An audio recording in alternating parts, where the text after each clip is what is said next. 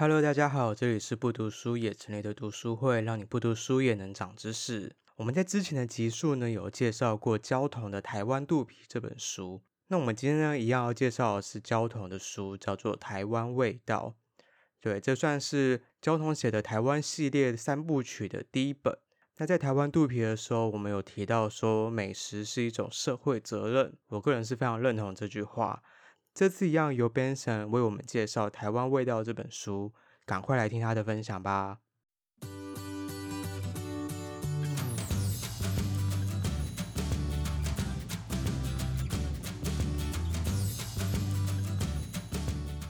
大家好，我今天讲的是《台湾味道》。《台湾味道》呢，就是《台湾肚皮》的前一本。那它它有台湾系列有三本，《台湾味道》、《台湾肚皮》，然后还有《台湾舌头》。三个，那这个其实是我上一次讲的台湾肚皮的前一本啊，就是他的第一本。对，那反正就延续，我就一样分享一些我觉得有趣的故事这样子啊。我这样看过来啊，就是焦桐他的写作风格，就是他会讲一些味道，他会讲一些历史，然后他会发表一些他自己的看法，然后他也会讲到这个食物的做法。看他饮食文学的书，其实我蛮喜欢，就是你可以看到这四样的东。呃，我现在讲一下他在序言里面有讲的一些话，我觉得蛮可以分享给大家。他说，呃，他现在在评论所谓就是餐饮这个文化。他说，台湾餐饮可谓传统中国、美国、日本的综合体，这是文化杂交之后所衍生的混血菜。混血总是美丽的，槟城、马六甲、澳门都混得很凶很快乐，台湾也很有条件混。我最害怕听到政客讲主体性，这个主体性，那个主体性，主体到最后，呃，消灭了各种可能。政客操纵意识形态，食物消解意识形态，呃，大致上是这样子。对，我觉得他讲的这段话还蛮不错的，就是因为呃，好像近几年因为米其林来台湾，然后我们跟中国的关系，所以有想要就是标榜一些台菜的部分。对啊，台菜是什么这样子？那其实我觉得台菜有很多是来自于就是中国那边的闽粤那那边的菜，还是什么江浙菜之类的，whatever，就那些东西。我觉得可以有分别很好，可是不一定说在台菜餐厅里面只能有台菜这样子的概念。就是因为台湾，我觉得台湾比较就是跟中国我自己啊，就是稍微跟政治有点关系。就是台湾跟中国的差异，就是台湾的。呃，有延续一些中国比较正统的文化，比如说像繁体字，然后可台湾也有融合很多国际上面不一样的东西，所以这我觉得这是我们跟中国比较不一样的东西。可是也不用因为这样子，然后就就特地要强调说我只能吃台菜之类的这种事情，我觉得也不太对。就看到这个文字，觉得可以分享。他这边有提到说，呃，台湾的特色呃是以小吃为主啦，然后。呃，小吃的发展通常是沿着庙宇，然后来发展。所以说，很多其实，在早期的时候，呃，包含到现在，也有看到很多小吃其实是围绕着庙宇在进行，很多很传统的东西。大道城的慈圣宫，然后新竹的那个新竹庙口，对，然后基隆的庙口，这样子都是围绕着就是庙宇。因为主要他是说，因为在以前开垦的时期，大家漂洋过海，然后。呃，他们大家都会呃，就是为了求心中有一个安全感，所以他们会聚集聚落，会从那个庙宇那边慢慢的往外发展，然后自然的，就是那边会是一个热闹的地方，就会有很多小吃的东西。然后小吃通常都是路边摊起家的。然后他觉得小他自己是觉得小吃这样子的文化是他喜欢台湾料理的一个很大的原因。对，然后也是台湾特色的的一个美食的根基这样子。好接下来我要来分享一些，他这里面也讲了大概二三十个他想要讲的食物，所以我挑了一些我自己觉得有趣的，然后他写的。然后呃，第一个我讲的是酱油膏，对，然后稍微讲一下酱油。酱油的话是西罗最有名嘛，然后西罗有三个品牌叫丸庄、瑞春跟大同，当地人最喜欢吃瑞春，呃，丸庄的知名度是最高，对，然后大同是蛮大的一家这样子，对，就是三个各有不一样。然后他说。酱油的酿造方式是豆麦，常见的就是黄豆、黑豆或小麦，然后跟曲菌经过长时间的发酵，将蛋白质分解成氨基酸，然后不会加任何的化学物质调味，天然的熟成就是酱油膏。这边有一个他分享的一个有趣的东西是酱油出现是从汉代开始，然后从汉代开始的话，它其实连接了很多呃汉人文化上面的连接，就很多菜肴，中国的菜肴都是离不开酱油这个东西的。然后以前的话，其实猪油加酱油拌饭是最朴素的美食，是穷人的奢华。他说这是台湾从五零年代到六零年到七零年代的人都会经历过的一个呃一个食物这样子。啊，我个人是觉得蛮好吃。然后我个人其实比较喜欢就是面加那个油葱，油油葱，然后加酱油，然后这样就好吃。酱油膏，我加酱油膏。酱油膏，我加酱油膏，对，比较甜。对，然后加葱加满满的这样。我自己在家里偶尔会这样煮，我觉得很好，我觉得就很好吃。他有讲到说，他有一次呃找詹宏志还有王宣一办一个酱油宴，因为他很喜欢吃酱油膏，所以他就办了一个酱油，就是那个焦桐自己办的。他说他做了哪些菜呢？呃，洛梨番茄拌酱油膏，好，白斩鸡卤味拼盘，白灼猪颈肉就是松板猪肉，白灼松板猪肉。然后烤杂酥、烤鲑鱼头、烤自然南猪腩排，然后啤酒鸭东坡肉，有的用酱油入菜，然后有的是穿烫过后加酱油膏。然后他自己说的啦，他说连深谙厨艺的王宣一、詹宏志都赞美。你们听起来想吃吗？听听起来我是觉得不错，就还蛮传统的味道的。OK，这是酱油膏的部分。但酱油膏真的是台湾才有的。因为我那时候在法国，因为我不太会煮饭，所以我要煮饭的时候，我就要完全按照食谱，然后发现食谱要酱油膏，我就很困扰。我去中超找了一轮，发现没有一个商品叫做酱油膏。那有水水的酱油吗？都有，它有老老抽、生抽。台湾是买不到老抽吗？有啊，台湾有老抽，但是没有酱油膏。可是你想要老抽吗？老抽到底跟老抽在酱油时候不一样吗？生抽是我们的。生抽就是我们的酱油，哦，老抽只有上色，上色就是完全没味道，哦，它完全没有肉味，它只是让它在那个什么，我在烤肉的时候里面看起来颜色比较深。因为我看大陆的那个影片都是生生抽、老抽加点老抽，对对对对。所以那时候我就有问，就有 Google 说哪里有卖酱油膏，然后发现说哎没有，这里没有，因为酱油膏是台湾人吃的。是哦，它很台式的口味，哦，是台湾人喜欢的，咸咸甜甜。我我妈说白胡椒、胡椒粉，好像也是很台式，也是很台式。没有这里，这里有哦有，白胡椒就有什么会有？就是有黑胡椒、白胡椒。我妈说好像很多台菜都会加白胡椒，会会会很多。我来找，国外也有，他们有就，反正每次讲到说什么加白胡椒粉，我妈就说啊，这是台菜。真的？就我妈的那个分类就是加白胡椒，有点酷哎，这种。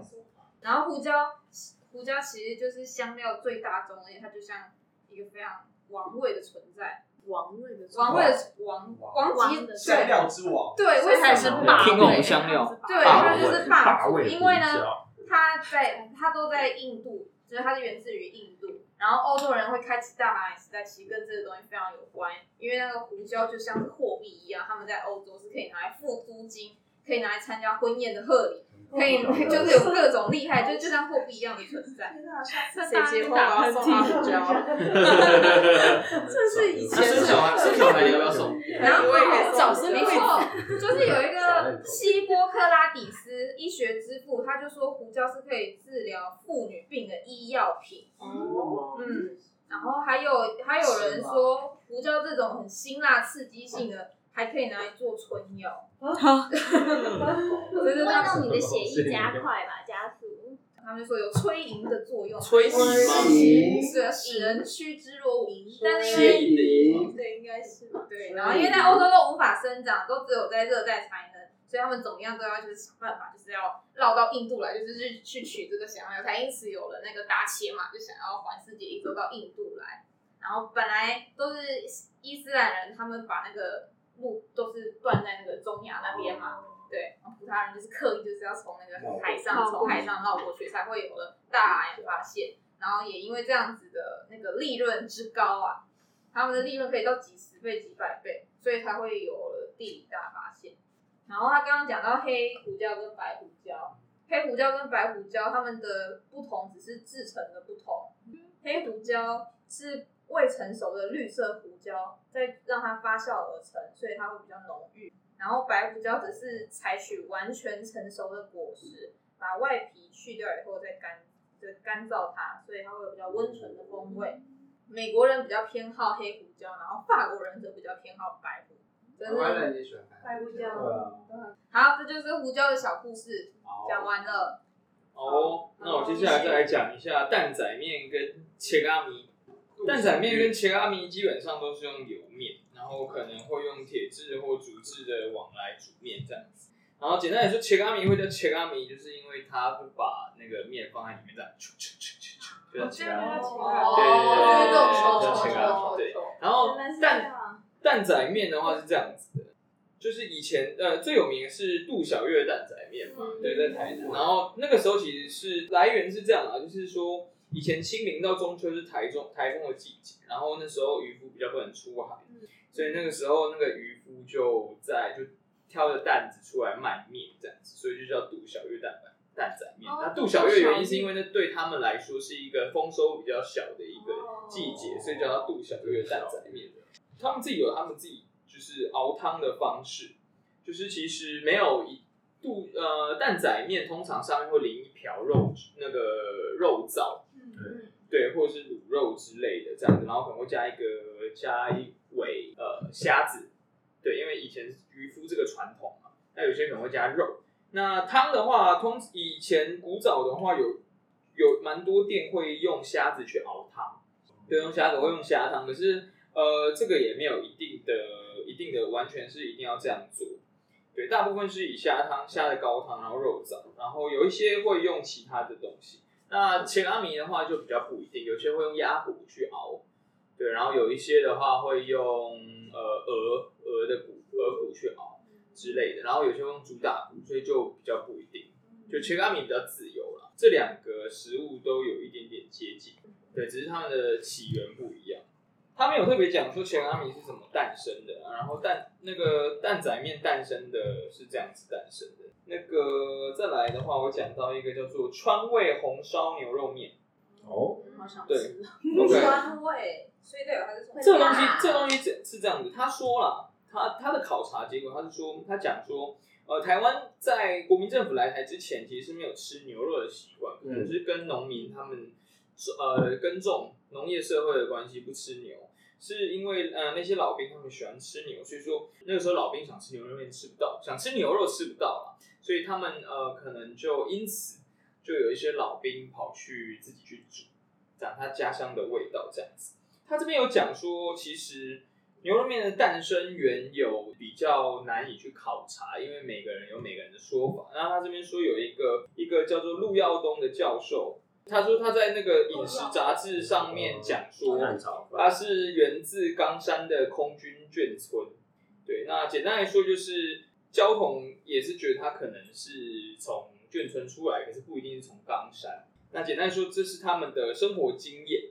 就是老兵的生活经验这样子，那时候他们可能会想要，呃，就是老兵他们，因为他们退伍后，他们想要找一个工作，就是可以存活这样，所以他们就决定卖卖简单的牛肉面。那他也许他们以前台湾也没有卖牛肉，所以他们就用这样子的方式去做出这样子的东西。所以这是牛肉面的起源。他这边就有提到一些，他在写这些文章的时候，他会提到很多他喜欢的店。他会讲做法，他会讲历史缘由，他会讲他对这个食物的看法，然后他会讲说他喜欢吃哪些店家的的东西。所以看这本书，其实我觉得还有蛮多重享受。其实我我是蛮喜欢看，对。然后他这边有提到一个老王记，就是在那个桃园街那边的牛肉面。他说，然后他说牛肉面其实我们台湾讲川味红烧，它其实是会有加豆瓣酱。他说基本一开始的话，可能都是想要冈山的。就如果以冈，如果是可能是从冈山出来的话，可能就是模仿四川郫县的豆瓣酱。那冈山也是产豆瓣酱这样子，所以说可能如果是以这一个陆耀东教授的这个说法，就他可能是从冈山的眷村诞生，他可能就是他会变川味牛肉面的原因，是因为他加的当地产的豆瓣酱，然后变成这样子的。然后他这边有讲了，因为他说他其实牛肉面诞生跟历史的关系很大。其实也不是原本就有这个东西，哎、在一个偶然的情况下，他这边一段一句话写出历史的偶然成就了美丽的文化风景，对，在这个部分，对啊，好像其实蛮多吃的东西都是这个样子。中国有牛肉面嘛？所以川味牛肉面在四川吃得到？好像没有，所以是我们自己可能有类似的，可是没有完全一样。有用牛肉入菜的面，也可以称之为牛肉面吧？对。然后下一个我来讲分享一下姜母鸭。姜母鸭呢？姜母鸭有有趣的地方，他他讲了一个他女儿问他的一个问题。他说他有一次他女儿在路边看到姜母鸭，问问他说为什么姜母鸭一定要用母的鸭？真的吗？姜母鸭，对啊，不是姜母鸭，姜母，没错，就姜母鸭是 Q 莫 的意思，是指老姜的意思。对对对对对。我他说这是我没有你不知道？我好像没有那个想过这个问题。对，我那时候看到我就觉得蛮好笑的。不是用母鸭，公鸭母鸭，基本上它这边没有特别写啦，可是它 应该是还好。是重点是姜嘛，对。然后他说姜母鸭那个时候会连接，就是台湾会有吃这个的原因，是因为台湾的补冬跟转骨的观念，就是呃在冬天比较寒冷，我们吃这个东西去寒。然后它有转骨，是指说它可以舒筋畅脉。然后去寒暖胃补气血这样子，对。然后他说以前有一个有趣的有趣的迷信是说，女生不能吃姜母鸭，不然皮肤的细毛孔会像鸭的羽毛般粗大。不要这样吓人，好笑。这个听了就很令人愤怒。对啊，搞什么啊？对，他他说姜母鸭的缘由其实跟我们以前汉人的，就是包含那个时候在中国的一些食物的也有关系，也不完全是完全在台湾发展，就是呃汉人的食补文化是非常根深蒂固的。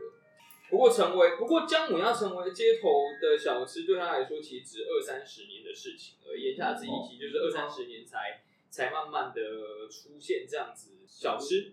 食物料理这样子，对，它有一些做法，可是我觉得大家应该差不多都了解。他说重点其实姜母鸭重点是麻油跟老姜，还有跟鸭肉，然后有时候还会在呃一定好，然后一定要加米酒，然后中药材呢基本上不会是太大的重点，就是好的姜的原料，好的姜的肉，不好意思讲错，好的鸭的肉，好的鸭的肉，对，然后他说。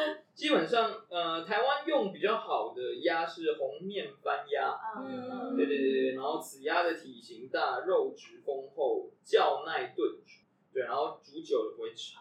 然后他说这一种专，呃，姜母鸭的专卖店通常不太需要招牌，如果有招牌的话，通常是带着一点草莽的气息。我觉得他讲的蛮有趣，他说带草莽气息，叫做。霸王霸位，帝王食谱啊！不是现在大家在吃君王皇宫至尊，都是姜母鸭都会在外面写。对，因为对，因为就我觉得他他讲的很精准，是讲草莽。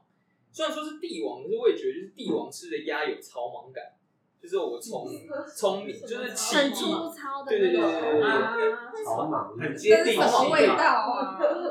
草莽草莽。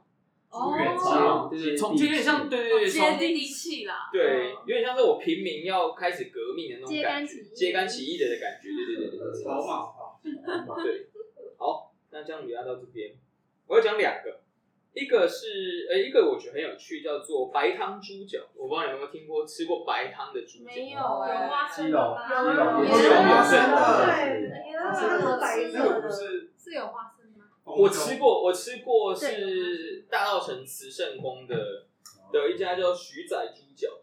对，白汤猪脚的话，呃，台湾台湾基本上是吃红烧比较多啦。可是白汤的话是北部比南部多，所以在北部比较吃得到。就刚那个 Peter 讲的基隆的，还有大稻城，我们比较近一点的大稻城慈圣宫。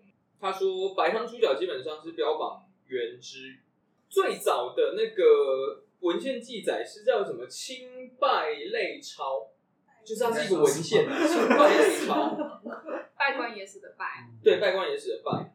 啊，简单来说就是煮猪脚有两个方法，一个是用酱油冰糖，然后白体的话就是没有。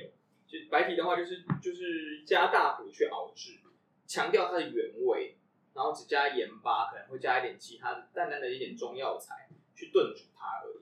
然后我那个时候在吃的时候，其实觉得我一开始也是有点怕怕，我怕它可能味道很重。可是其实它意外的，其实它的汤喝起来跟我们一般在外面喝的四神汤有一点接近，其实淡淡的蛮香的，然后也有点猪的高汤的味道。然后它的卤猪脚卤的是非常的烂的，他们通常会附一个呃酱油的蘸酱，你可以蘸着吃。那其实我那时候单吃，单吃的味道也是 OK，也是够的。就没有到那么咸，没有那么重，可是其实单吃是好吃，而且很嫩。感觉猪味很重。其实还好，应该会有中药材。对，可是它其实喝起来是非常轻的，然后有点冷淡淡的稠度，可是不会到很稠，其实是非常不错。我觉得是一个蛮好的、蛮有趣的体验。对，然后它它是这样子哦，它它有一段话形容，他说：猪脚经过长时间炖煮，皮肉俱软烂而不油腻，骨髓真味亦析出之极出。吸汁，然后就挤就会跑出来。对，然后店家都附辣椒酱油供食客沾用，汤喝完了往往可以再续。我我那时候喝的时候，大概大致上的感觉也是这样子。因为他这边还有他他这边讲的是再形容的再高一点，就是说白卤的猪脚卤的透彻，香味浓的化不开，又充满弹性，太好吃了。太好吃了，对，我那时候我那时候吃，我也觉得蛮好吃，就是是一个蛮有趣的体验。我最后要讲一个鹅阿煎，然后鹅阿煎呢，其实源自闽南，它叫海蛎煎，蛎呃海蛎还是海蛎，反正一个左边一个悔部，右边一个凄厉的厉，厉害的厉，对，牡蛎的蛎。然后香港的话叫做煎蚝饼或蚝蚝仔饼。对，然后传说中是从呃什么王审知的厨师发明。王审知是五代后梁时期被封为闽王，就是福建那边的王吧。哦，好。对对对对，反正就那个时候他他觉得他觉得那个就是想要把这个东西吃弄得吃得下去，不要直接就是吃就是可能直接煮，他不喜欢。然后他就请那个厨师叫郑姓的厨师，然后发明了这道菜，结合了蛋。他是讲禽蛋，简单来说就是可能鸡或鸭的蛋，然后跟地瓜粉这样子。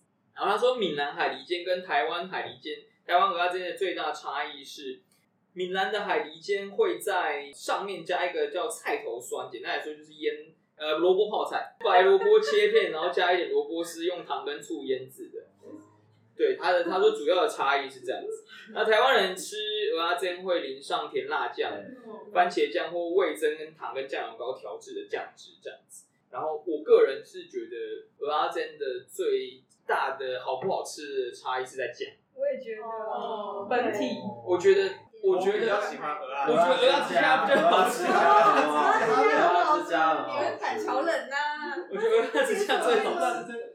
我看到一样招牌的，南雅夜市而已。南雅夜市那一家就南，只有有只有盗盗版，只有板桥上。可是我觉得还有一个重点是它的那个糊，对粉浆有没有煎的好吃，跟它的那个量太多，就是好像很嗯对很呃，然后有些煎的好的，它会煎的恰恰，对，那个我就觉得很好吃，对，然后不要把那个鹅啊煎的太就是脱水。有有些店家，因为他们蚵仔通常会先放，后面才放后面的东西。有些会把鹅鸭煎的脱水，就是你吃起来干干的，你又不能把它煎的吃起来干干的。而且小白菜的量要够。对，我再讲最后一个东西，鹅鸭煎，台湾有一家鹅鸭煎，其实应该不止一家，可是他这边有提到一家，然后我没有听过这种做法。他说他不加番薯粉，他只有用蛋。哦。跟有点像蚵仔能的概念哦，这样我这样感觉重本，这样不就蚵仔能吗？对，可是有些人是加那我我得吃这个。可是可是他说他说他就他是在鹿港叫光华亭海鲜餐厅，他创立于一九一八年，他从一九一八年就这样做的。他说他觉得就是作者觉得这样子的做法会更困难做。对，就是只有加对控制比较要稍微控制一下它那个火候这样子，然后我要在的部分就到这边，谢谢大家。对，结束了，结束。听完 Benson 的分享，没有发现我们生活中这些常吃的食物小吃，其实都大有来头呢。台湾人真的很重视吃这件事情，像我们现在正在过端午连假，那讲到端午节就一定会讲到粽子。那一定就会有北部粽啊、南部粽，你是哪一派的这样的争论。其实不只是粽子，就连元宵节，你是吃芝麻汤圆还是吃花生汤圆，也有人要吵。不管你是哪一派的，我觉得吃的开心最重要。那现在一样是疫情期间，请大家戴口罩，勤洗手。那喜欢我们节目的话，欢迎追踪、订阅、分享、按赞。我们在各个平台上也有上架，包含 Instagram、Facebook、Medium，还有 YouTube，所以追踪起来吧。想听我们介绍什么书，也可以到我们的 Instagram 留言给我们哦。那我们下次见，拜拜。